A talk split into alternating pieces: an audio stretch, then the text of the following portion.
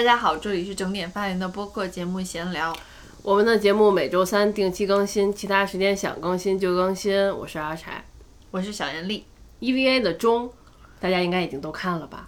哎，其实我们这一期不是要聊 EVA 的钟，就是有朋友在后台回复我们催更，因为 EVA 的钟已经出了嘛，想听我们再聊一聊。对，其实我们也想聊一聊，但是发现之前聊的把自己的那个情感透支的差不多了。我们想一下，想想还有什么新的东西和大家分享。的确，我们这次看基本上热泪盈眶啊！如果是在电影院看，一定会哭得稀里哗啦的，也挺感动的。我们也看了很多，就是关于看完中之后的文章啊、感想啊什么的。就其实我发现，我们俩的感触和一些那种出来的那些评论文章的感受还不是很一样。啊，那要不说说吧？就说的让人更好奇了，是吗？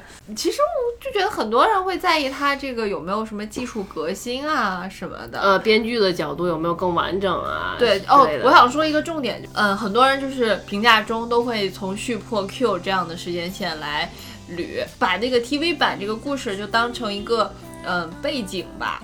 就有那种感觉，就是一个情感背景啊，或者是一个故事版的背景啊。就是很多角色，他其实在这一部中里面，他没有特别明确的交代。如果你没有看就是 TV 版，你已经忘了，或者是你之前没有看那个《真心为你》和《死与新生》，对，没有看这两部的话，你可能就有点衔接不上，因为他你会觉得缺乏交代，但其实他前面已经演过了。就这么说吧，钟出来之后会有很多新的那个 EVA 迷，然后问，就是说，哎呀，我没有看过前作，然后没有看过 TV 版，我没有看过哪个哪个，然后可不可以看中？然后有的人说，你可以从，你可以把续看了，或者你可以把 Q 看了，然后再来看中什么的。然后很多评价也会就是从续开始评价，就是从这个真正到了新世纪的这几个剧场版，然后来评价中，然后对比一下暗夜秀明有什么变化什么的。就我们俩的感觉是，中其实最有连接性的，你要从 TV 版和真心为你看了。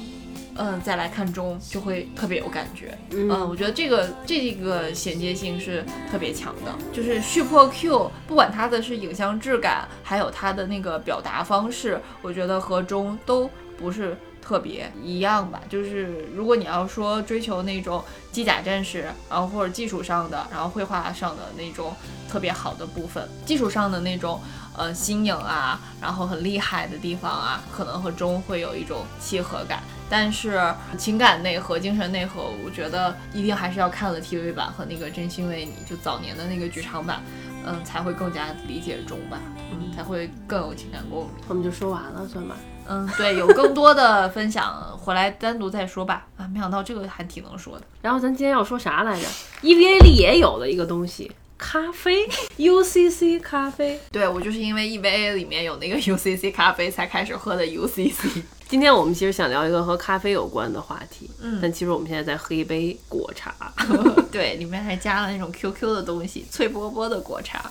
问你一个问题哈，你觉得咖啡好喝吗？就扪心自问，你真的就作为一个人，你说你觉得，你不要是有什么其他因素影响，你就说这个东西你觉得好喝吗？您这个界定实在是太笼统了，有点像电影或者电视剧里面那种。你知道我在说什么吧？嗯，我知道。还而且最近的一次就是看那个《欢乐时光》，看《欢乐时光》的时候，他们几个人聚在一个咖啡馆，然后有一个女生晚来了，哦然后她经过服务员，她说：“给我来杯冰咖啡。啊然后坐下。对，对，然后在之前就是频率特别高的是看那个短剧开始了啊，对呃对对，对他们三个人到呃村花的那个店里，然后就要一杯咖啡。我作为一个就已经打工了的人，我听到这个我非常难受，我就想问他哪种咖啡？对我当时就是拿铁都是铁，然后卡布奇诺、爆菜名什么的，对，就是我一排，就他说完咖啡两个字，我自动的就有一个价目表，就是那种。所以你说的这个咖啡，你的界定是什么？黑咖啡吧，对吧？嗯，或者是你人生中喝的第一口咖啡，你记得吗？我可不太记得了。就是黑咖啡有好喝的，有不好喝的吧。哎呀，我现在已经完全无法做出客观的一个对对，你现尤其现在就挺难说的了。我觉得要找一个小朋友来，他之前没喝过咖啡，然后你给他一杯黑咖啡让他喝，嗯嗯他嗯肯定觉得不好喝。嗯，我是觉得这个咖啡这个东西是很难让你第一次喝第一口你就会觉得这个东西好喝的，嗯，就和你小的时候接受可口可乐呀，或者你现在喝奶茶呀，就那种接受度是肯定是不一样的。但是为什么我们一开始都觉得，嗯，这个东西还挺刺激的，但怎么慢慢就成瘾，然后一天至少会喝个一两杯呢？就咖啡怎么让我们觉得哎挺需要的，一天得喝一杯，不喝的时候有时候还觉得挺想的。馋这口儿，今天就想喝咖啡。你这样颇像在岛上的安杰，就是《父母爱情》里面的安杰，嗯，就想喝个咖啡，太太的下午茶。这要从很久之前说起了，最近成瘾肯定是因为喝到一些比较好的咖啡。然后小时候就是很简单嘛，就是它提神儿，你也想不到它有什么好喝的。最开始喝咖啡肯定就是因为提神儿。嗯，高中那会儿吧，喝的比较多，麦斯威尔啊、雀巢啊、三合一浓缩啊，那个还是一个卖点了。哦，嗯速溶马上就能喝上三合一，呃，比二合一高级似的。对，那时候还有二合一，哎，真的二合一、三合一什么区别？就是带水不带水？三合一就是加了糖吧，二合一就是咖啡加奶精，嗯，可能是，哦嗯。你这个问题就是要从很久之前说起，最开始就是因为这样喝，大家肯定最开始都是喝速溶啊，嗯我也是喝速溶，嗯但我一开始就是喝的那个黑咖啡速溶，就是大罐子的那种，对，雀巢的，嗯然后高三的时候喝的，大家都在拼命学习，嗯就都会比你昨晚几点睡的，就有的同学会就喝红牛一夜不睡然后，还请家教补习那种，嗯。然后当时我也就是下定决心，就不能睡觉，我喝咖啡，嗯。然后就去超市里买了那种罐装的黑咖啡，嗯我还没买那个速溶的，然后啊，好难喝，就是吃完饭之后再喝一个那个，我就觉得，我当时我很清楚和同学描述，我就觉得头疼，就这 太阳穴在跳那种。这么难喝，就它和我小时候喝的那种汤药的难喝还不一样。我觉得当时喝一定是呲牙咧嘴喝的，而且没有放糖啊，这些东西都没放，特别黑，就要喝一杯。嗯然后还慢慢都喝了。它的难喝等同于它的提神，我觉得它的提神功能就是因为它的难喝带来的。嗯，苦涩的刺激感吧，对，就是这种感觉的。嗯，我觉得好难喝啊，这咖啡留给我的记忆。但是它有提神吗？我也不记得了。反正后来该睡的也睡了。就喝完速溶之后，很多年都不太喝咖啡，也不会喝。就嗯，想到咖啡，无外乎是雀巢的速溶和星巴克。嗯，好像能体验到的东西也比较少。就拿天津来说吧，我们成长生活的那个城市，就是天津，除了星巴克，也能看到的就是那个什么上岛咖啡了啊。嗯然后它一定要配的是咖啡、西餐、简餐什么的。嗯，你就觉得咖啡它是一个啊，你要想吃点西餐啊什么的，嗯，稍微有一点西式生活的那种吧，就它和生活水平有关系。那时候我们吃个麦当劳都还算比较奢侈的，谁会去喝个咖啡、吃个西餐啊什么的？是呢。现在就是咖啡就变得越来越大众化了嘛。在你生活水平不是特别好的时候，我觉得大家不太会想要喝咖啡，就会喜欢喝可口可乐啊，就是快乐水嘛，喝甜的那种东西。普遍的印象就是咖啡还是一种代表一点点昂贵的那种生活方式，嗯而且最开始来教化市场的是星巴克，星巴克又比较贵，嗯，但真正把呃咖啡带进千家万户的是瑞幸，对，对，其实我也觉得是这两年大家喝咖啡才越来越多，感觉就是这两年。我是工作之后，可能是因为同事嘛，就人家也也都是工作很多年了，而且我第一个公司的那个老板，他之前是在英国留学的，嗯然后他就有喝咖啡的习惯，而且也是他最早说天津刚开始有宜家那一年，就不是应该有喝红茶的习惯吗？他啥都喝。嗯最早知道那个屈臣氏气泡水也是他喝，正好我毕业那一年是天津刚刚有宜家嘛，嗯然后他去带我们喝那个逛宜家的时候说喝宜家的那个咖啡，啊免费的，周一到到周五好像是会员卡是免费的咖啡，然后他会在公司里放很多那种那个麦斯威尔速溶啊，然后大家都可以免费喝。然后也是他给我们第一次买那个星巴克，我是第一次喝星巴克也是因为他买的。嗯，后来因为出差去那个汉庭，嗯，汉庭它有那个门卡，也是可以每天打一杯咖啡的，啊你记得吗？它对也是速溶，其实我不记得，我没去。它不是每一个那个汉庭酒都有都有，对。嗯，它就是可以打一杯呃速溶咖啡，哦就甜甜的啊对，还有什么啊香芋味儿的饮什么饮品都有，就可以每、天奶茶，每天打一杯。跟他一起工作的时候才了解，哦，喝咖啡啊，就是大家工作上之后都喝咖啡，这样才有了这个概念。但当时也不是很能接受咖啡这个东西，稀里糊涂也不知道就那些品类有什么区别。嗯，那时候也觉得不好喝吗？就不会想喝，不会主动说，哎，我今天要喝一杯啊，还是买一杯。对，就还是因为既不好喝，然后又不是很需要提神儿。嗯，我当时在单位里喝茶，我记得、嗯那个速溶，我后来也喝，喝了我就觉得甜甜的，嗯而且水的比例又不好掌握，有的时候会没有味儿，水搁多了；有的时候又觉得太甜了，水搁少了。嗯而且当时喝完咖啡，尤其是那种星巴克类的咖啡，喝完之后会觉得很心悸，就觉得不舒服，对对对，所以我也不敢喝我。最开始喝星巴克也是，我觉得哎呦好难受啊！嗯是后来谁跟我说说可以点低音的去星巴克？嗯，我跟你说的吧。嗯，可能是，嗯然后才会后来去尝试喝星巴克的咖啡。最开始对于咖啡的诉求就是提神儿，然后到后面才会有一点点社交属性啊、而且就在你没有经济实力的时候，呃，星巴克这种社交属性什么的，对你而言，嗯，不存在的，对你根本无法消费，你消费不起的啊。上大学的时候，星巴克也也跟我无关，就是这样，是不是？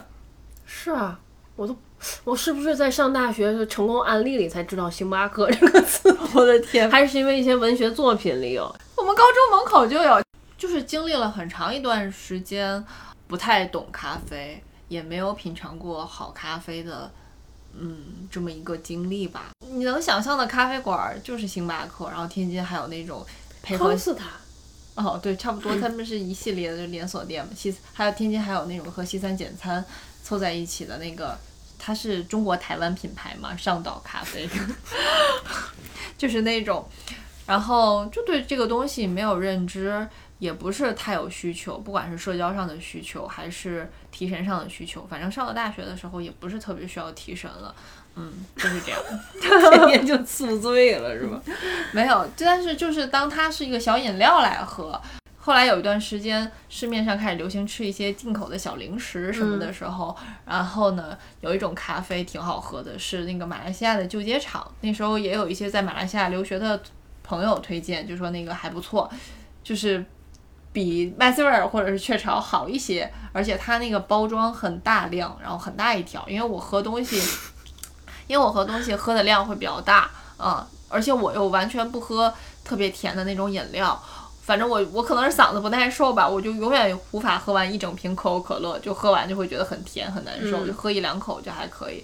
对我就是本身平时是这样，就就是因为不太喝甜的东西，然后也不太爱喝奶，就也没喝到过就是喝起来很舒服的奶。呃，我从断奶之后我就不再爱喝奶了，就反正喝那个旧街厂就觉得哎是一个挺特别的味道的饮料，毕竟我觉得。呃，上大学就是零八年到一二年这段时间，呃，我们能喝到的饮料其实也并不多。那时候就包括喝奶茶，还是什么避风塘啊那种的，哦对吧？对对对。对，非常不精细化的，很粗放。嗯，确实饮料的品种你能选择的实在是挺少的。然后呢，喝完那个旧街场，我还爱喝那个榛果风味儿的，啊、就觉得很好喝。也甜吗？嗯，挺甜的，挺甜的。当我最开始接触星巴克的时候，就真正的自己有意识的买啊，有选择的话，也是喜欢喝它的榛果拿铁。它其实也是打一泵那个榛果糖浆嘛，嗯。但是喝着喝着呢，就会觉得它很甜了，呃，它就又到了我的那个阈值，我就觉得无福消受了。不管是那个呃速溶的那种有风味的咖啡，还是星巴克的这个榛果拿铁，好像都不太能接受了，嗯。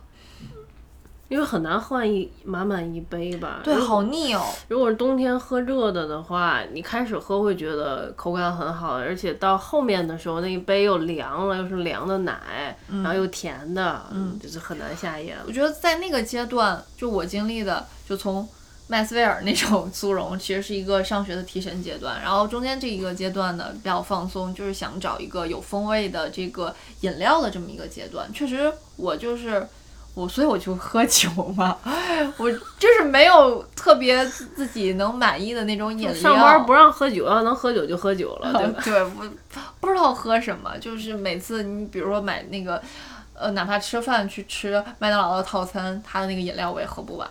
嗯，一个是觉得很浪费，也不知道该，真的确实有一种找不到合适自己的饮料。但是在家我觉得还是挺好的。就我从小我们家就会喝茶，我奶奶家也喝茶，然后我爸妈家也喝茶，就每天早上起来会开始泡一壶，然后就一直喝一直喝这样我。想起你那天说，昨天我们聊，你说就是因为别人可能抽个烟，然后啊，出他就在开会啊，或者是工作间隙出去抽个烟，当时一个放松的一个转换。但如果是大家开会，其他人在喝咖啡啊，嗯也有人可能出去抽烟休息一顿，然后我就坐在那儿喝一杯水，对啊，就觉得就很寡淡，就觉得自己一直在这个工工作或者学习这个氛围里面没有出来，就你精神上没有放松会，觉得自己守着那一杯水比喝那个咖啡那个人还苦。就你无法想象，就是你两个人喝一杯水，然后在那儿聊天，但是就像那个《志明与春娇》演的，他们在后街后巷抽个烟，然后你就可以有一种交流，有一种社交。啊、也不算社交，可以有一种人和人之间的交流，但是你很难想象，就是寡淡的喝杯白水去去交流些什么，哪怕开会这种东西，就显得目的性又很强，就就觉得很难受吧。另一个道具，啊，对啊，就很需要。后来就开始觉得这样喝咖啡好像哎不是很地道，然后就是跟喝奶茶或者喝一种饮料也没什么区别，然后就变得又有诉求了。这个阶段就叠加的就过渡到了上班，上班的时候就发现又有这种嗯、提神的需求了，因为干广告实在是很辛苦，而且经常要加班。嗯，最开始你可能是到晚上加班的那个时段，你要喝一杯咖啡，嗯，但后来变成了你早晨来的时候也要喝一杯，然后再后来就变成了不只是提下午也要喝一杯。对啊，它不只是提神，就像你刚才说的，不管是开会啊还是什么，就希望有一个嗯间歇性的可以处理于这个氛围的这么一个小的道具，就是喝咖啡。那时候就还是嗯很简单，也会冲一些速溶的，就是因为上班还会追求这种提神儿啊，让自己亢奋啊，给自己打点鸡血啊这种需求。就是哪个有劲儿，你可能就会选择它，但喝着喝着吧，就觉得它会它的弊又大于利，就是你不喜欢的那个东西就会凸显出来，比如甜啊、奶呀、然后嘴里黏黏的呀，口感不好呀，就你开始升级了。这个其实是你自己一个主观的一个诉求，根本不是说啊我要追求喝星巴克啊，或者是我追求喝手冲啊，追求到什么不是，就是跟自己的这个日常需求循序渐进的有变化了。嗯，嗯我这么想，我可能开始接受咖啡的时候，还是因为我不上班的时候。嗯因为上班的时候，我就一喝咖啡我就心悸嘛，我就很难受，我就不喝，就经常大家会有人张我说，哎，要不要喝？我去下楼，我去买个咖啡，要不要带？不带不带，喝完不舒服，我就不喝。但是有一段时间就是在家里，哎，因为在家这一天他都很松散，就你起来之后我也哎呀懒懒的，这一天我可能衣服都没换，都是居家服。啊，我觉得中间如果我早上起来喝一杯咖啡，我就有一个点，哎，我就喝完这杯咖啡，我要开始专注的去做一件什么什么事情。具。对对对，会给自己一个提示，我要开始专注地去做什么事情了。然后当时喝的是那个 UCC 的咖啡，有挂耳，然后还有速溶的咖啡粉，就和我高中时候喝那个其实是一样的那种东西。然后喝那个，喝完之后我就发现，哎，我也不心悸呀、嗯那说明不是我喝咖啡心悸，我是上班心悸，去上班让我难受。然后在家里就会每天喝，然后我妈还会就还会说，你这一天到晚在家你还喝咖啡干什么？然后就给自己对，你看提个事儿家长也会觉得是一个功能性的东西。对他不觉得很享受，但他会觉得这个味道很好闻，就整个房间里都是一种咖啡香。嗯，然后在工作之后，我才开始就是可以就在工作的时候喝咖啡，觉得哦这事儿这喝了没事儿，我不会特别难受，嗯呃可以代谢。继续喝的特别多的就是挂耳咖啡，嗯呃，因为当时觉得挂耳是有这么一种说法就，觉得挂耳好像是更接近于这种手冲手冲的咖啡，嗯对对对有这种而且当时那个工作地方楼下它没有便利店，就也没有什么 Seven 啊这种，我也没法下楼买咖啡。Seven 的那个便利店的咖啡也是后来才引进的，对，嗯也是一六一七年之后了。对，也是我们就是觉得咖啡更日常的一个对，就最早其实场所。对，其实我们在那个市面上能看到的选择其实就很少，都是网上买挂耳，网上买 UCC 嘛。呃，当时就是买了挂耳咖啡，然后带到公司，然后每天呢就给自己冲，也不讲究，就拿膳魔式保温杯，然后冲挂耳喝。嗯。但是喝来喝去也也觉得感受不是很好，膳魔师。对啊，膳魔师的保温杯，有的那还拿大茶缸沏冲了也有啊，就完全不讲究这个东西，就是想快速的，我想把这一杯粉变成一杯咖啡，喝下去，变成液体，我把它喝下去而已。但是我觉得那个挂耳冲起来，我我觉得啊，我当时感受也比瑞幸的美式好喝。后来发现这个东西喝起来也不是很很好喝的一个原因，是因为它温度其实不够。因为你冲的时候，我记得那个办公室里它暖气冬天也不是很足，就挺冷的。然后你那一杯挂耳冲完之后，你还没等喝，你把上面那挂耳那咖啡粉拿下去，那杯咖啡已经是温的了，因为喝不了两口它就凉了。就是那个陈奕迅那首歌，绵绵。嗯嗯，做到咖啡酸了，喝也喝不下，就是那种感觉。它过了那个赏味的期限，就喝起来也不是特别好喝。然后后来就挂耳也就慢慢的就不再买了。办公室冲挂耳还是一个很享受的一段时间了。所以其实并不觉得，还是不觉得好喝，只是在享受这个时间和这个对，道。味道也很香，对，也很享受这个时间。对我也是，就是，嗯，关于这个提神儿的这个耐受，然后也是在不断提高的。你最开始喝这几个东西可能会有提神儿的效果，到后面它可能就没有了，你就要喝更刺激的东西。我就后来就酒 永远是酒，永恒的酒。对铁打的酒，后来就不太喝奶咖了，它也满足不了那个需求了。嗯，奶咖对我来说就有点变成了那种嗯小甜水儿。不上班嘛，后来我又上班了，上一阵儿 上一阵儿班，后来又不上班了，后来又又不上班了之后呢，然后我们就出去旅行嘛，然后就发现，在英国喝咖啡它不心悸，反正你之前还是没有那种喝咖啡的习惯，嗯，对吧？对，不会主动特别想去喝。对，甚至都不需要提神儿，就不想提神儿。就哎呦，有时候我真觉得就那种特别困啊，就在那种迷离状态的时候，有一种美的感觉，是自己创造力爆棚的感觉，就是迷迷糊糊啊那种。神神叨叨啊，那个劲儿也也挺迷人的，就不需要特别清醒。嗯，特别清醒时也挺痛苦的，我就追求一种迷离状态，因为我也不抽烟也不喝酒的，我 就享受自己那个困的感觉。然后后来就发现，还其实有的咖啡喝了其不会心悸的，而且它也不是什么低因什么的，就是我因为我们在英国喝的咖啡，嗯，而且我也不喝奶咖，因为我哎事儿真多，你看我又心悸，然后我还那个什么，我还乳糖不耐受，嗯。所以我我也不能喝奶咖，嗯，呃，但是在英国就发现它既不心悸呢，喝完奶咖呢也不会特别不舒服。当时我们发现，在英国的超市里，牛奶其实比水还要便宜，嗯，而且它喝完之后不是那种嘴里会有一层膜，就比较稀，比较水，嗯，哎，还喝完很解渴的那种，比较像其实像成都现在的居乐大鲜奶，哦，对，实名推荐，就成都的居乐大鲜奶超级好喝。所以当时就在英国，哎，就每天喝牛奶。就觉得这牛奶真好喝，我觉得我把我之前十几年没喝的牛奶都喝过来了。它有一个那个小罐子的那种，就严厉经常在英国就喝咖啡，点买咖啡对，点咖啡，呃，就想体验各种不同口味、各种各种各种不同的店吧。然后当时我就可能会尝一那么一两口，对，你还是怕心悸嘛，对就是又休息不好啊什么的。对，当时就就觉得哎还挺好喝，就喝完之后反正不会不舒服，嗯嗯，是有这种感觉。对我那时候我还也没有特别追求美式啊什么的，我觉得既然来了就要喝它调的，对，然后再加上想喝喝它的奶，它的奶肯定就会比你自己在家喝的那种会好一些。喝了很多拿铁啊、摩卡啊什么的，嗯、有些确实很香，有的。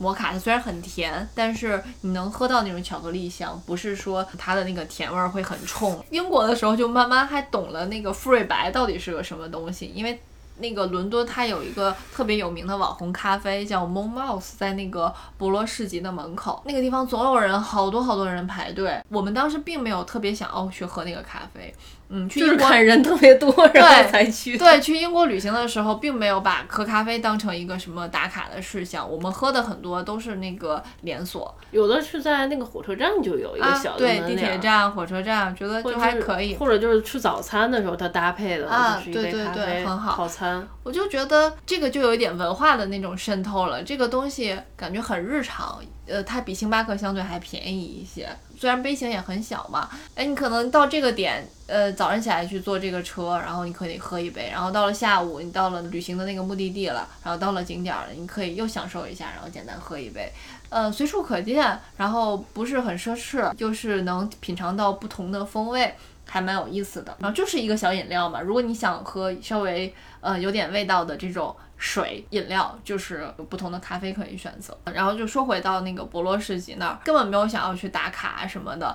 反正又有时间，然后看排队速度也蛮快的。后来就当时现场就搜了一下，哇，这个咖啡一定要喝一下，它那个馥芮白很厉害。对，Flat White，就一边排队就一边确定啊要喝那个。其实当时咱们两个人还就点了一杯，因为确实不太能喝咖啡、那个时候。，我觉得那绝对是我第一次喝馥芮白。我可能是第一次有意识吧，对这个东西，哇，最最开始拿到的时候不太清楚它是什么嘛，哇，本来觉得它是不是应该奶很多嘛，呃，是不是奶味儿很重？但发现并不是，它那个奶就是融合在里面，成为了一种很柔滑的口感，然后你又能喝到那个很香的这个咖啡的味道。但是你说这个咖啡的呃酸度啊、甜度啊、风味啊，其实也未必喝得出来，但还是觉得挺香的，然后又不会呃有那个牛奶的那种不太好的口感留在嘴里。当时我觉得我应该都分不清拿铁呀、什么馥瑞白呀、摩卡什么，就各种咖啡的品类的，呃之间的区别，我当时可能都不是很了解。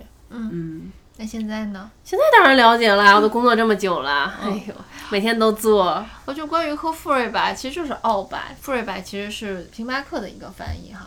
对对对，是星巴克翻译叫做馥芮白。对，大部分的那个精品咖啡店就叫澳白嘛。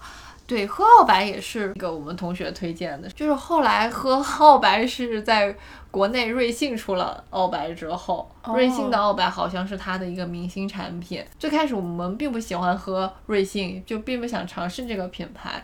然后朋友就说那个它的澳白还不错，可以尝试。就有一次吃火锅的时候，然哦，后我记得，然后对点了三杯嘛。对，哎，就觉得这个还行，奶味儿不重，对吧？开始我们还会觉得它是不是，呃，奶不好呀，或者怎么样，喝起来会不会不太好？但是，呃、喝了瑞幸的澳白还觉得不错。澳白和拿铁的区别其实就是它浓缩的呃质量和数量不一样。如果你都点大杯的话呢，就拿铁可能是两个浓缩，澳白就是三个，而且澳白它用用的浓缩它的质量会更好，所以相对杯型一样的话，那肯定澳白牛奶的量就会少一些嘛，所以它的奶味儿不会那么重，呃，咖啡口感会更浓郁一些。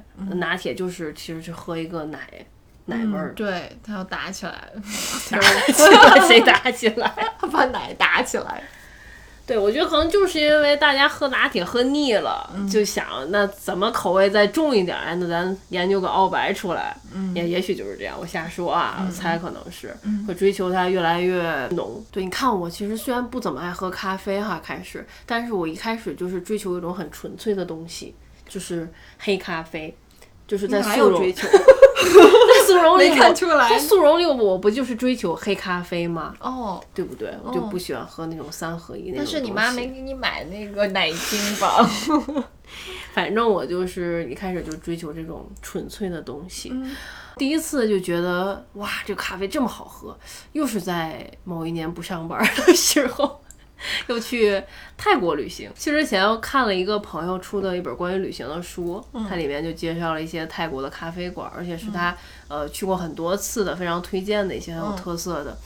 我当时在清迈的时候，天气又很热，需要大量的喝一些东西，冷饮，对，它几步就有一个咖啡馆儿，然后我们就去一家家喝，然后大概价钱都在十二啊、十十五这样十。五反正二十以内，对，这样一杯咖啡，喝了好多，就有那种也是有冷萃，当时喝了，然后还会喝一些特别有特色的，就是黑芝麻颜色的，对，它不是那种黑芝麻糊的举起。玻璃杯你能看到透亮的那种黑咖啡，它是里面不知道是它加了一些什么特调的东西，就喝到嘴里是浓浓的一种黑芝麻糊的那种味道嗯，的。它当然也会写这个东西是什么风味，但彼时的我们并不具备那样的能力，能品鉴出来。嗯，还喝过那种像精酿啤酒一样的，它是很多个小试管，然后放成一排，每一个口味都不一样。嗯，然后当时就觉得太新鲜了，太先锋了，这个咖啡做的、怎么还能做成这样？所以当时就觉得哇，咖啡博大精深，还可以在。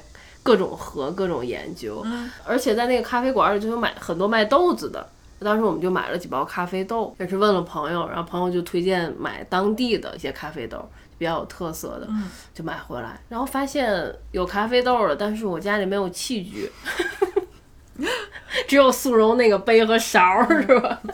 没有器具，我得磨粉。临时上网去搜，还有什么就比较简易的可以上手的、很入门的那种煮咖啡的东西，就买了一个摩卡壶。然后还买了一个那种滴滤的，还不是很讲究，是那种不锈钢滤网的，就不用 不是 V 六零那种树脂放那个滤纸的那种杯。当时就觉得这样不用买滤纸吧，又很环保，然后又很好洗，冲一冲就完了。嗯，不见得环保啊，反正当时就买了这么一套东西，然后回国之后就开始瞎冲，瞎冲、瞎冲。乱冲。嗯，那个豆子很快我记得就喝完了。为什么后来我们想要保存呢？咱们在从清迈到曼谷之后，有一包咖啡它开封了。哦哦，就当时那个又又很潮嘛，对，当时就觉得完了，我这咖啡是不是带回去都不行，而且还帮朋友带了两三嗯包呢。对对对，然后带回去之后，就赶紧想办法怎么能把它密封，很大的一包，那个那个开封的那还是挺大的那一包。现在来说，就是其实不算大了，可能你能喝完。嗯，傻不错呢，觉得挺好的，反正在家也能喝到了。对，提神儿，然后还有一个就上厕所的这个需求，好多朋友就。上班的朋友也是，就是早晨喝完咖啡要去上厕所。对我也是后来才知道，说黑咖啡其实有很多的就身体方面的影响和功效，比如说啊消肿啊，对，促进代谢。对，而减肥的时候也可以喝。嗯，然后那个时候我也是，就家里我爸爸单位发了一个三合一的那种早餐机，上面可以铁板，然后中间是烤箱，然后侧边是美式的那个咖啡壶。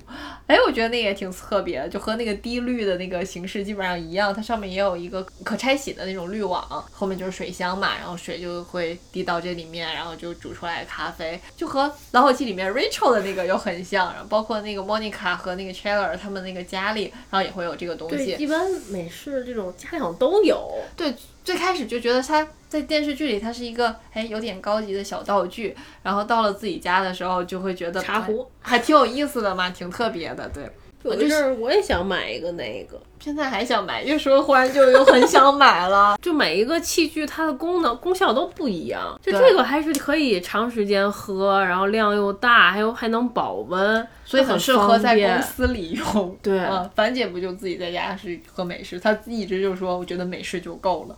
对，就觉得这个还挺方便，特好。嗯，然后他用的咖啡粉也不用特别好，反正当时我最开始入门就是从这个早餐机开始，嗯，就想可以用一下嘛，至少是入个门儿。那时候已经有朋友。开始就是自己在家做咖啡啊，对这个咖啡稍微小有研究了，然后就推荐我买伊利的那个咖啡，嗯然后就是意大利浓缩的那种经典咖啡豆嘛。当时买的就是它销量第一的什么终身烘的那个豆子，还挺香的。就第一次在家喝，也是会被它的那个风味啊所感染。买的时候就让淘宝店带磨粉嘛，磨好了之后，然后自己在家就几勺，一勺两勺，然后多少个杯我记得有一段时间你还拿保温杯带一杯呢。啊？对对对，我会带。对，因为我就喝黑咖啡了嘛，那个时候我也是就从泰国回来之后，就基本上就不再喝奶咖了。然后就开始美白牙齿了。哦，对，就总上，先是牙齿变得越来越黄，自己在家用美式做了做，就觉得挺有意思的。但是喝久了吧，都总都一个味儿。对，会也有一种过萃的感觉，嗯或者是水温达不到和咖啡粉的这个接触度达不到，反正就是越喝也会有一种对进阶的感觉，就觉得自己的这个唇齿对这个不馋这口儿。对对，差不多吧。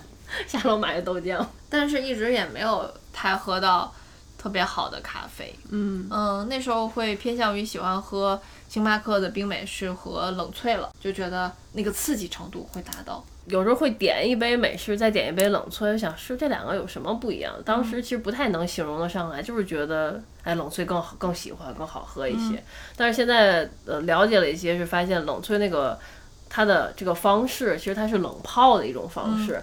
它能够把咖啡的那种更苦涩、更突出的那种味道，就把它消磨掉，就不像美式那么明显，油脂感没有那么丰富，所以你喝起来就比较明亮，嗯呃，接受度也也会好一点，嗯就不像美式你会觉得，嗯，不是太苦了或者怎样，嗯呃，冷萃会稍微好一点。再后来，朋友送了我一个咖啡机，就是他之前用过的，因为他后来的那个诉求就变成了需要快速，每天快速大量喝很多咖啡。他太像吸毒了，他对他，他在家要经常写论文，这个是他的工作需需求。写论文，他同时很辛苦，还要带娃，所以每天的就又睡眠不足，工作量又很大，很操劳。他当时给我的是他之前用过的一个德龙的半自动咖啡机，他就跟我说：“你今天用着吧，就是早晚要从半自动变成全自动的。”现在想想，呃，就还挺有意思的吧，是他的那个就需求，他现在就是完全就都全自动的，基本上都很少用了，好像就用热水壶泡三顿半就完了。对对，就开始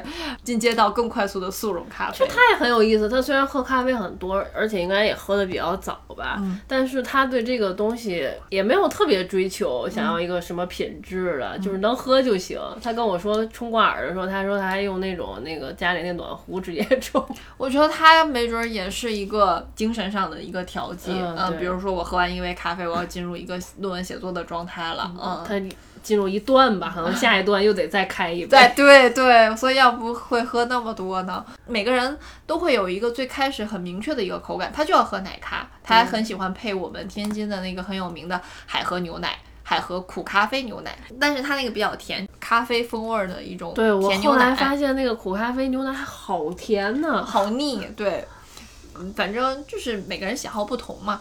然后我就用他给我的那个半自动浓缩机就，就算玩儿起来了嘛。然后正好是夏天，那个时候，嗯，我过生日，我朋友又送了我一个德龙的磨豆机，那个还挺高级的，它调研磨度啊，然后量啊各方面，我觉得还很不错。到现在我一直还在用，就是又买了一些咖啡豆吧。后来拓展的咖啡豆的种类就乱七八糟了。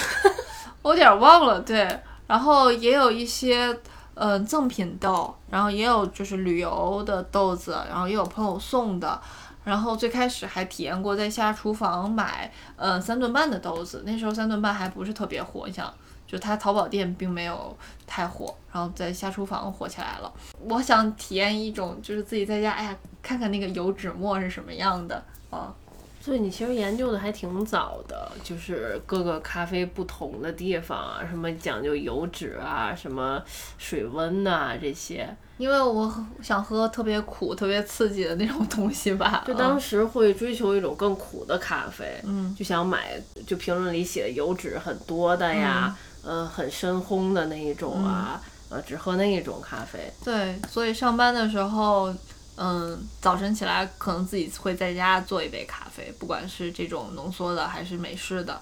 可能到了公司之后，就不想融入那个氛围和状态嘛，就下楼又去 Seven 买一杯咖啡。Seven 后来火是因为第二杯 半价嘛，大家觉得这个价格和它的这个风味和需求匹配度都和自己很对应得上，然后而且它很近，基本上写字楼楼下都会有一个，嗯，对对对。很方便。对，再后来就是瑞幸成为了竞争者。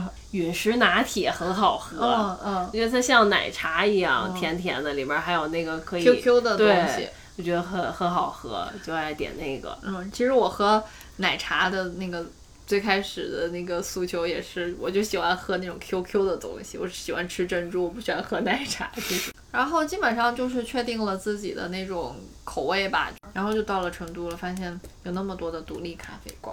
对，而且大家不把咖啡特当回事儿，因为成都人也特别爱喝茶嘛。嗯，他们喝茶其实也不是觉得茶这个要喝多么好的茶，嗯公园里也喝茶，马路边儿喝茶，很多娘娘啊，然后也喝就是普通的茉莉花茶。就是为了摆龙门阵嘛，就为坐一块儿聊天儿。哦，对，我就觉得到了成都，对于咖啡的感受、体验、属性吧，又加深了一层，又不一样了。还是喝咖啡的场景变了，就之前大部分的场景真的都是工作，像刚才说的，然后开个会啊，嗯、别人抽烟啊，我喝咖啡啊，我甚至觉得那个。又抽烟又喝咖啡的人，他会更加惬意，他会更加出力于这个工作氛围。你喝咖啡可能是工作，我喝咖啡场景可能都是不工作的时候在家喝的咖啡。在来成都之前的时候，就觉得咖啡好的咖啡啊，就是一种跟红酒一样，就是在星巴克那种精品的咖啡店里，他给你做一个手冲，然后他会会给你讲，嗯，得给你给你说这个什么。八二年的豆子啊，什么的那 怎么个好法？然后他会想听你的感受，比如你觉得这个口感怎么样？你能喝出什么什么味道来？然后你会觉得这个东西有点高不可攀。啊，对，我怎么来形容我喝到的是什么味道？还是这个味道好不好喝？就他给我冲了这么贵一杯，不应该不好喝吧？对啊，我会觉得他好像很懂，我好像很无知。对，嗯，但是我喝了就是觉得不好喝，我又不好意思说。他说这个是不是有那个，嗯，雪梨的风味的话，我说没喝出来，好像也不太合适。反正就是有这你种只能喝一口就嗯很抿抿一抿的那种感觉，你再我再品一品之类的。然后或者就是他说什么哦哦，就只能这样哦。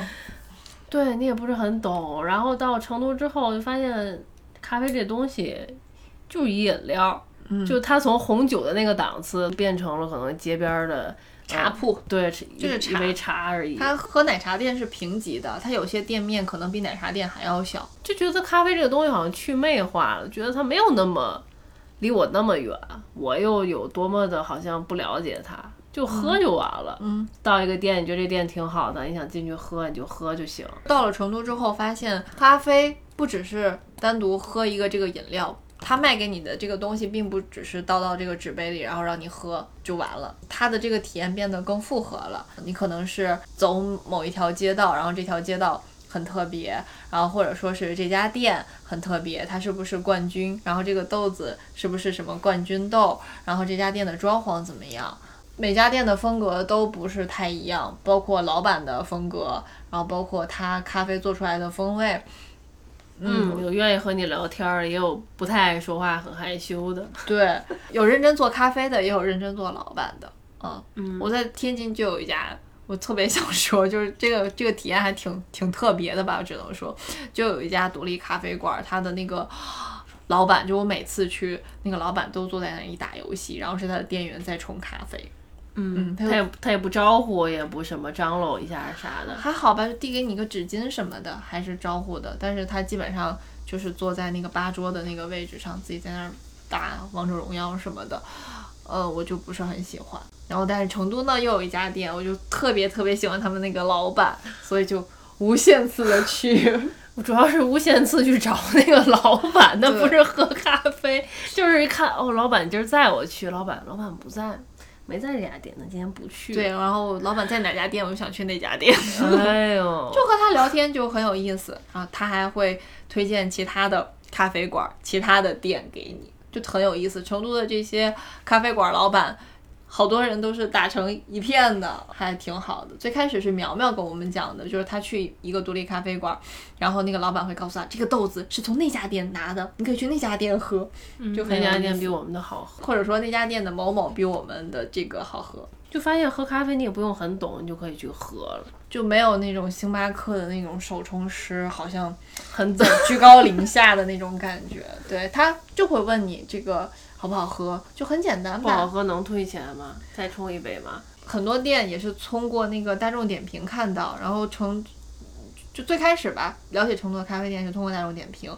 你看到那些点评，有的就是很懂的，他会把这个咖啡豆的层次就是叙述的很准确，嗯，一看就是非常会品咖啡的。然后也有一些就是打卡的，嗯，所以你进到一家店的时候就没有预设了，你你不会觉得这家店是期望你很懂，就是你来消费一杯咖啡。然后你来呃打发一下时间都可以。如果你想和他聊，可能有的老板愿意就跟你聊一聊。然后如果你想了解这个豆子啊，了解的这个咖啡的冲煮过程啊什么的，嗯，就可以，就是一个互相的嘛，有一种很自在的交流的感觉，而不是单纯的消费。喝个氛围。这个是苗苗说的，我觉得很好。就是为什么大家都爱在外面坐着喝聊天儿，觉得就是喝个氛围。嗯，尤其像我在店里打工的时候，有的那个娘娘来，她肯定对咖啡也不是很了解嘛，就来之后就点个最便宜的。嗯，你们店哪个卖的好？行，那就来这个，不够来五杯，然后再来五杯水，嗯然后带着水果和牌，坐那儿打牌。然后鞋也脱了，就盘腿往那一坐，开始打牌。就他也没拿你当个咖啡馆儿，他不止放松精神，还放松脚，没有一种阶级感，就谁都可以来，谁都可以喝的那种感觉。对，最早我之前觉得吧，开始觉得喝咖啡可能喝的是提不提神儿、功能性。懂了一点，觉得可能喝咖啡是在于这个，比如说咖啡豆子好不好？对你得稍微懂一点，你得跟人家说得上话，对得上对，比如说你，你起码你去我是深烘还是浅烘，什么中烘这些。你懂不懂？还是说你喝的时候这个味道你喜欢喝偏酸的还是偏苦的啊？这些当你慢慢了解一点的时候，你就觉得咖咖啡好不好喝，可能在于就是豆子好不好。比如说我们喝黑咖的话，特别是从一开始我们可能讲究就喝苦的，就喝一种苦味儿，到现在我们可能想喝一点偏酸的，偏酸的又想喝果香的，还是水呃花香的，哪一种酸的口感又不一样。那后来慢慢又发现，好像你喝咖啡也不是喝咖啡豆，嗯，你就是喝这个咖啡店的这个环境，或者是给你冲咖啡的这个人，嗯，因为有的人你看他就，就这个人就给你一种不是很喜欢的脏脏的呀，比如说那种感觉，他给你做一个手冲。就你你怎么可能会觉得这个手冲真的很好喝，而而排除这个冲的这个人给你的这种感觉呢？对一杯咖啡的评价也取决于他的咖啡师，就他如果指甲特别长，脏不拉几的，他给拿个滤纸折一下，不戴手套，啪把滤纸放里，你怎么会觉得很好喝？不行啊，这个不符合 一周安全标准吧？都一周没洗头了，你看那你能觉得好喝吗？确实没有这样，没遇到过这样的咖啡师，嗯，但是你没遇到，而且。真的就是喝咖啡到后面就发现喝的就是人和喝人和环境，每个人的技术冲的不一样吧。之前在家自己冲，我觉得我做那手冲也还行。我去星巴克喝也就那样，没觉得这个东西真的能有多好喝。那真的后来是在工作中遇见一个同事，他冲的这个手冲，我觉得哇，这个原来喝到后来它不是一种苦的味道在嘴里，它有回甘，才觉得。哦，原来手冲好喝是这样喝的。那你也可能不是在你在外面消费的时候，突然我要喝一个好喝的手冲，我去星巴克还是去哪喝？你喝到了，这个可能也有就是一种时机的感觉。嗯，就我就喝过那一次，后来再有别人冲也觉得不好喝，没有那个人冲的好喝。也许你再让那个人给我冲，他再冲第二次也未必有他那一次冲的好喝。嗯。就这个还挺玄学的，嗯，这个事情，嗯，所以咖啡还是一个，哎，要说简单也很简单，要说深奥还挺深奥的一个事儿。它是一个很复合的体验，它可能和今天的阳光、空气、水和我的心情都有关系，都有关系。即使现在我们自己在家，就手冲也有，浓缩机也有，还买了各种咖啡豆，但还是会不断的、不断的去体验成都的这些独立咖啡馆，嗯，就很有意思，就。对你之前说是去每一个咖啡馆，都有点像拆一个盲盒的感觉。每一个咖啡馆做的咖啡都不一样，对，就跟他们的冒菜一样。就是你有的，你看这个咖啡店的装潢好像是这样很温馨，但你进去的会发现，可能老板是很疏离的，他可能也不是说故意很冷漠，但是他可能是比较害羞，什么都有可能。哦，那个体验就不一样，你就必须要去线下，你去真正的进去，然后你再想当时那个咖啡是什么样的，然后。肯定和当时的天气有关系，然后谁陪你一起去的，然后你们聊了些什么，就让一个饮料真的就变成了一种场景，一种道具。就在这样的氛围之下，好像人和人的那个感情，或者说你自己的那种心理状态就会凸显出来。我觉得会有这种感觉。我有一段时间就觉得想到咖啡那个东西，就像周末时光，他们有一天开头早上醒过来的时候，那个男生就比较高，那个男生去厨房煮了一杯咖啡，一边喝咖啡一边在那聊天，对，就觉当时就觉得哇，这咖啡好香。甚至他们在那儿吃巧克力糖，我都会觉得好有意思，怎么吃了这么半天？嗯，就还是很多因素聚集在一起的。最明显的是 Central Park 嘛，老友记他们坐在那里喝咖啡。怎么能有这样的一个氛围啊？怎么能有这样的朋友凑在一起，就一直在那儿叨叨叨叨叨叨聊一聊，说说笑笑，然后喝一杯咖啡，美式咖啡能有多好喝？我们现在一起喝这杯果茶也不错，都喝完了。但因为喝这杯果茶之前，我们已经喝了三杯咖啡了。想说要对自己的这个感觉、感知更自信一点，因为之前喝咖啡你不敢说不好喝，就 尤其在外面你自己花钱买的咖啡，嗯，三四十块钱一杯，就好像被咖啡师绑架 PUA 了一样，总有那种哎感觉。，我不能说这不好喝吧，还是我不懂，我不会喝。对，甚至是说我花了钱，我也不能评价我自己花的钱这个东西不好喝吧？要不我傻了吗？不就？对，对，但是你真是可以说，你觉得不好喝的可能就是不好喝，让它重做一遍。就是觉得不好喝，你可能就真的不好喝，也很有可能。对啊，就是你做咖啡师时间长了，不是也有那个顾客就能明显喝出来这个差别。对，也有可能这个人今天做他就有失水准，也有可能，就或者他今天忘放了一个什么，就即使一个人做，他每一天做出来可能也不一样。对，咖啡师每天早晨也要自己去试一下嘛，自己尝一下。啊，对，校准一下所以还是要自信。后来慢慢也敢说，尝一口就觉得嗯不好喝，你这做手冲不行，不好喝。就也经常有顾客来跟我们说，你们的咖啡太难喝了。嗯，对，是难喝。对，你觉得难喝，那可能就难喝吧，那就很主观的一个评价。嗯，最后给大家一些点咖啡的小 tips。好呀，就是可以满足你更多的需求的，比如说夏天了，我想去喝一杯不那么烫的，可我又不想喝一杯冰的，甚至我也不想喝去冰的。我觉得我觉得这一趴你可以先把那些就是你在咖啡馆遇到的那些很奇葩的点单的人说一下。奇葩的点单的嘛，啊，比如说他问我要喝这个。然后问呃您要冰的要热的，嗯。他说我想要常温的，但是这个东西不能做常温的，或对者常温的它不很难喝嘛是一杯白开水，就不能喝常温的。就你点自己在家做咖啡也是，它要么就是冰的，最差的话要么就是去冰的，嗯。呃，要么就是喝烫的、热的嘛，嗯。就没有办法是一杯温水的那种状态是没法喝的。可以吧，只是难喝吧。对，就是很难喝，所以我也没法给你做，因为我们的牛奶都是放在冰箱里冷藏的，嗯就它拿出来就不放冰，它肯定也是凉的。就是热浓缩加冰牛奶，别的就不加了就可以了吧？就常温了吧？对，嗯就基本上是常温，因为它那个浓缩出来它就是热的嗯嘛。嗯嗯，但是牛奶应该是冰过很久的，它我们也不能把牛奶放常温，这样牛奶它开封后肯定也容易坏嘛。嗯就这肯定也不符合常规，所以我们一般就会建议想要常温的这个顾客呢，可不可以接受去冰的、啊？大部分就说还可以去冰，那有的就说说那个嗯去冰我也不能接受，那要么我们就建议他，要么就做低温的。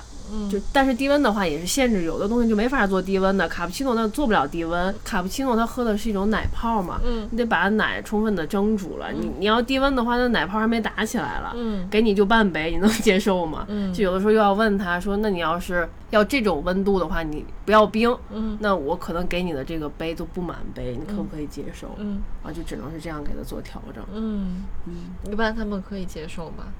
有的可以接受，嗯有的拿到之后又觉得，哎呀这么少，哦我，又觉得不太能接受。好吧，那说你的 tips 吧。嗯，tips 就是比如说，就像刚才说的嘛，夏天了，但我又不想喝凉的，我觉得胃不舒服，或者今天我有点儿大姨妈。嗯特殊时期，可我喝热的呢，拿到手我又喝不到嘴。嗯，对啊，就马上想？喝到我现在就。想喝，好渴啊！我想喝一杯东西啊，咖啡味道的，嗯，那就可以问是不是可以做低温的，但低温的话就限制在比如说美式啊、嗯。拿铁啊、嗯，澳白，打奶泡的就不能做嘛。呃，拿铁其实也是打奶泡，就不把它打的那么那么充分了。卡布奇诺奶泡更浓了，它全是奶泡。嗯嗯。啊，所以就可以建议是这样做低温的，嗯。呃，或者是有的顾客就不太能够喝咖啡，或者它代谢不了，它喝完之后，假如说你晚上现在下午六点了，我想去点杯咖啡，可我又怕喝完之后晚上睡不着，那你就可以点一杯低音的嘛。嗯但是我像我们店就没有低音的，那就没有办法了、嗯啊。但有的店就有，你就可以要一杯低音的咖啡。嗯不过呢，你你到咖啡店一点单，你就说，呃，我要低音的，然后低温的，就显得你很专业，好像很懂。哦，我之前是在冬天的时候在北方嘛，点过那个做高温，也可以，呃，不是高温，做高可以做高温，高温还是高热？呃高热对对对对，可以这么做。然后特别烫的也可对，以，因为那个东西，尤其在北方，你一拿出去到了 室外，就马上就变凉了，凉的会很快。嗯，还有一种方法，像是，假如说你点单点错了，我想要一杯冰的，但我点单的时候没有仔细看嗯手机点单，我点成了一杯热的，嗯，然后拿到的时候像夏天拿到一杯热美式，哎，我没法喝，半天你都喝不到嘴的话，不能重新做吗？有一个更好的方法吧，你就可以你就可以向那个店员要一杯冰，就一杯纯冰，冰杯放在冰杯里，嗯你就把美式倒在那个冰杯里，那基本上可以喝成两杯啊。。对，但是这样它美式不就淡了吗？嗯嗯嗯对。那如果想喝很浓的呢？想喝很浓的，那你就可以说我到店里我就点一个浓缩，或者我就点两两个浓浓缩，要一杯冰。对，因为美式它最少起就是两个浓缩，不嗯能一个。呃，然后你就说我要一个中杯的，就相当于是小杯吧，有的店我要一两个浓缩，然后给我呃加冰，我不要水。嗯，但是两个浓缩的价格其实要比一杯正常的就是中杯的呃冰美式的价格要低很多。所以那一杯水就是加水的这个钱就好好多哦。对啊，嗯就不太合适。呃，就是热美式的话，店里就是加热水，浓缩对对对加热水，然后冰美式是浓缩加冰和冰水，对对对有水有有水有水，哦就它还是要有一些水的。有就是的有的人觉得加水的会好喝，有的人觉得直接加冰好喝，冰美式和热美式的那个浓缩的份数一样吗？一样的都是一样，哦就是一样杯型一样就都是一样，价格一样吗？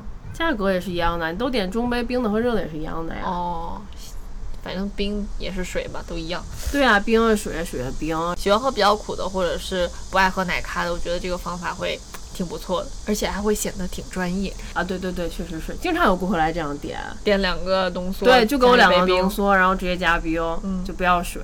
就是顾客就会让你把它们倒进去，对，你就说倒我进前面。我给你留着，不行不行，你感觉像一碗老豆腐倒进去，打包带走，塑料袋儿走。就是顾客来点的时候就会说，这样要两个浓缩，然后一杯冰，你直接给我融合在一起，要这样一杯，对。哦，它就不加水对，因为你点单的那个收银台机器里是有单独浓缩嗯。的，因为有的顾客，比如说我要一个中杯的美式，再给我加一个浓缩，那我感觉应该也是得过一小会儿才能喝到液体了，那个冰还得化一会儿了吧？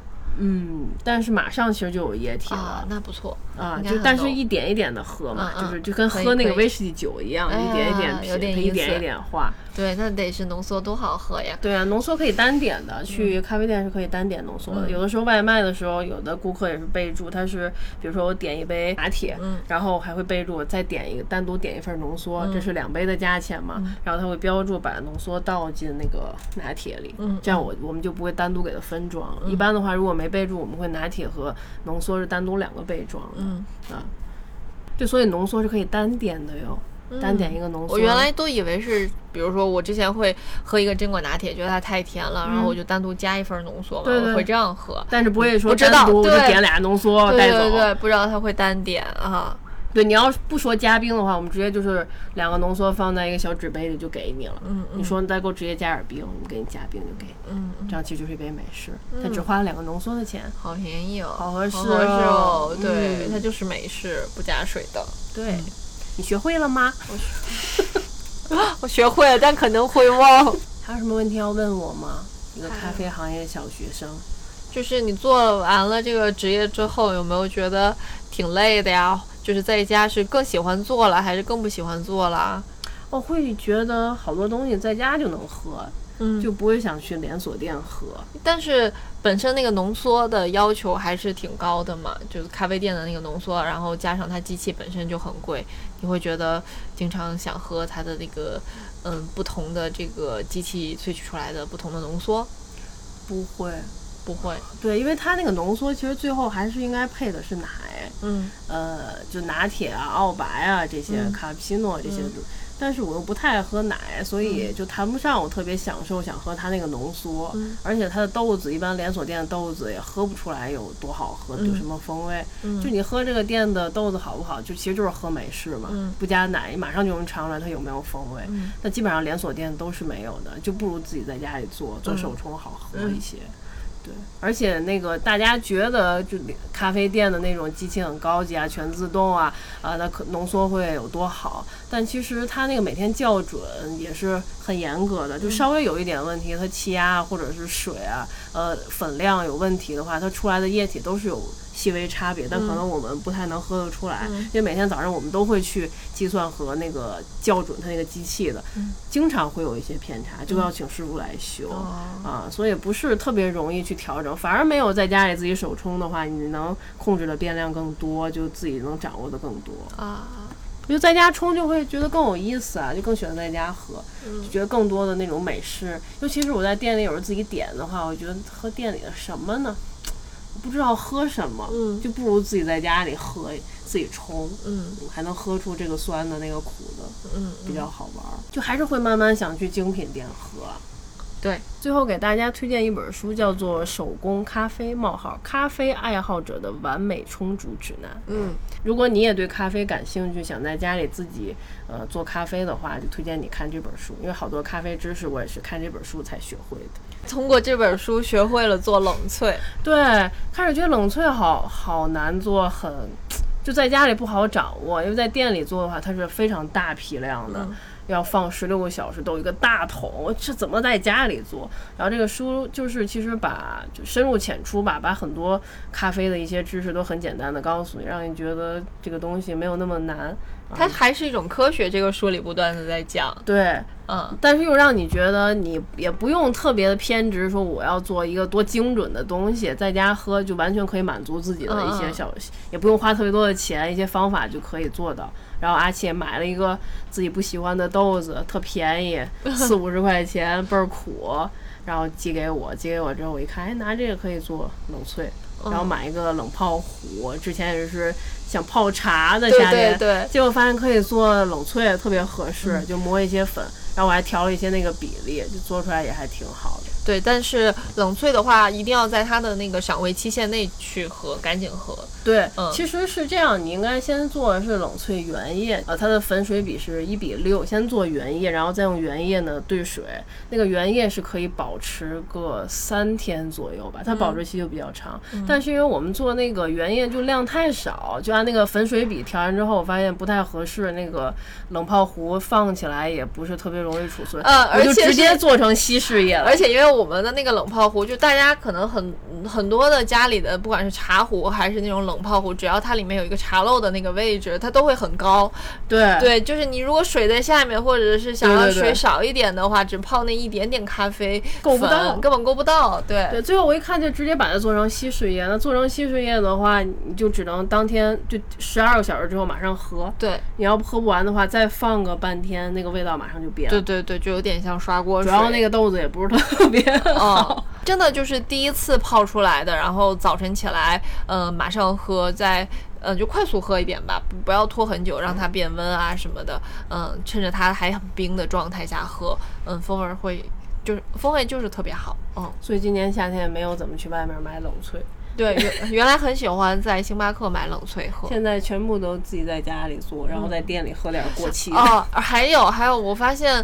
嗯，之前在泰国也喝了一些冷萃，嗯，在成都的一些精品咖啡店也喝过，还有就是成都很流行的那个咖啡车车，他们有的也卖冷萃，因为对于他们来说卖冷萃可能会比较方便，就是从家就对装在那个嗯玻璃瓶啊，然后有一些密封瓶啊，很漂亮的呀，贴上自己的这个店名的贴纸啊什么的，经常就是他可能没有奶啦，然后或者是没有咖啡粉啦，他做不了这个呃浓缩了，然后做不了这个。嗯，奶咖之类的，但是呢，它冰箱里自己的小冰箱里还有冷萃咖啡，我们就喝过一些，嗯，自己他们装的那个玻璃瓶的啊，漂亮的那种冷萃，但我发现也比较一般，嗯，比较一般，就有的会很淡，它可能也会有控制成本啊或者各方面的原因。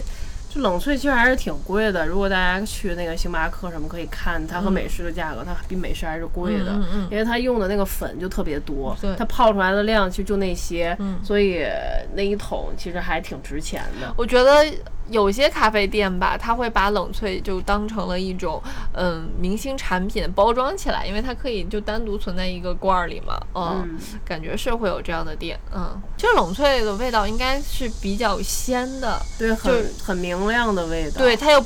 但是不代表不等同于它咖啡味道淡，我觉得，嗯嗯，但是有的外面的一些特调啊什么的，嗯，就还是偏淡，它这个萃取度还是差一些。这个书里写，其实很多喝不了，就美式人就可以喝冷萃，就它喝起来不会那么的糊啊，那么焦啊，那么苦啊，嗯，还是很清澈的一个味道，所以大家可以自己在家里做做试试看。